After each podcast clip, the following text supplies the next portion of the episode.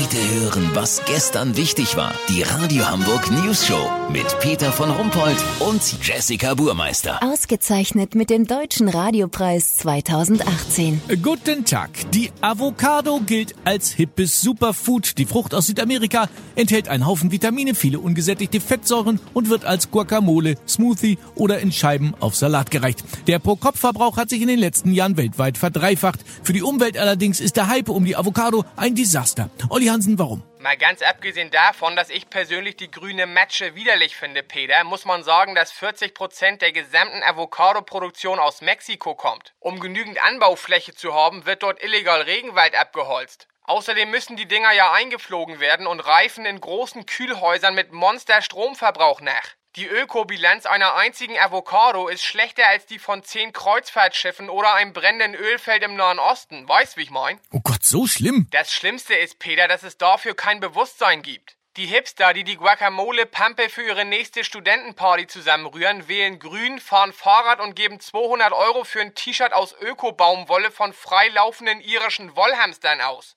Die lachen Leute aus, die auf dem Campingplatz einen ehrlichen Kartoffelsalat machen. Dabei ist das zehnmal umweltverträglicher und auch gesund. Außerdem ist sie gefährlich. Gefährlich? Die Avocado jetzt? Ja, Peter. Die Zahl der Verletzungen, die sich die Leute zuziehen, weil sie mit ihrem 100 Euro teuren japanischen Messer beim Entkehren im glitschig grünen Fruchtfleisch abrutschen, steigt seit Jahren. Chirurgen sprechen bereits von der sogenannten Avocado-Hand. Kein Witz. Das UKE hat samstags vormittags jetzt eine sogenannte Avocado-Lanz zur Erstversorgung eingerichtet. Aber ein neuer Foodtrend gibt Hoffnung. Das gute alte Käsebrot soll ein Comeback erfahren. Peter, lass so machen. Ich fahr jetzt nach Ottensen ins Stulle. Das ist die erste Käsebrotbar. Sollte es da auch Käsebrot-Smoothies oder Käsebrot-Tamole geben, melde ich mich noch morgen. Habt ihr das exklusiv, okay? Ah ja. Vielen Dank, Olli Hansen. Kurznachrichten mit Jessica Burmeister. Kommunikationspanne bei Polizeiterrorübungen. Die Beamten der Soko Autoposer hatten von der Aktion nichts mitbekommen und einige besonders auffällige gepanzerte Wagen ihrer Kollegen kontrolliert. Rentenerhöhung. SPD und CDU hoffen mit der größten Schmiergeldaktion der Geschichte zumindest die Senioren wieder auf ihre Seite zu ziehen.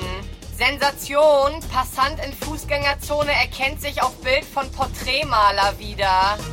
Berlin. Kanzlerin Merkel stellt klar, sie sei nicht der Messias und die zwölf Bewerber um den CDU-Vorsitz nicht ihre Jünger. Sie habe zwar versucht, mit Seehofer einen Blinden wieder sehend zu machen, sei aber gescheitert, so die Kanzlerin am Rande einer Rasurtagung. TV, die Abschaltung des analogen Fernsehempfangs könnte bei 90% der Betroffenen für eine spürbare Verbesserung der Lebensqualität sorgen. Das Wetter. Das Wetter wurde Ihnen präsentiert von Käsebrot hilft Welt in Not.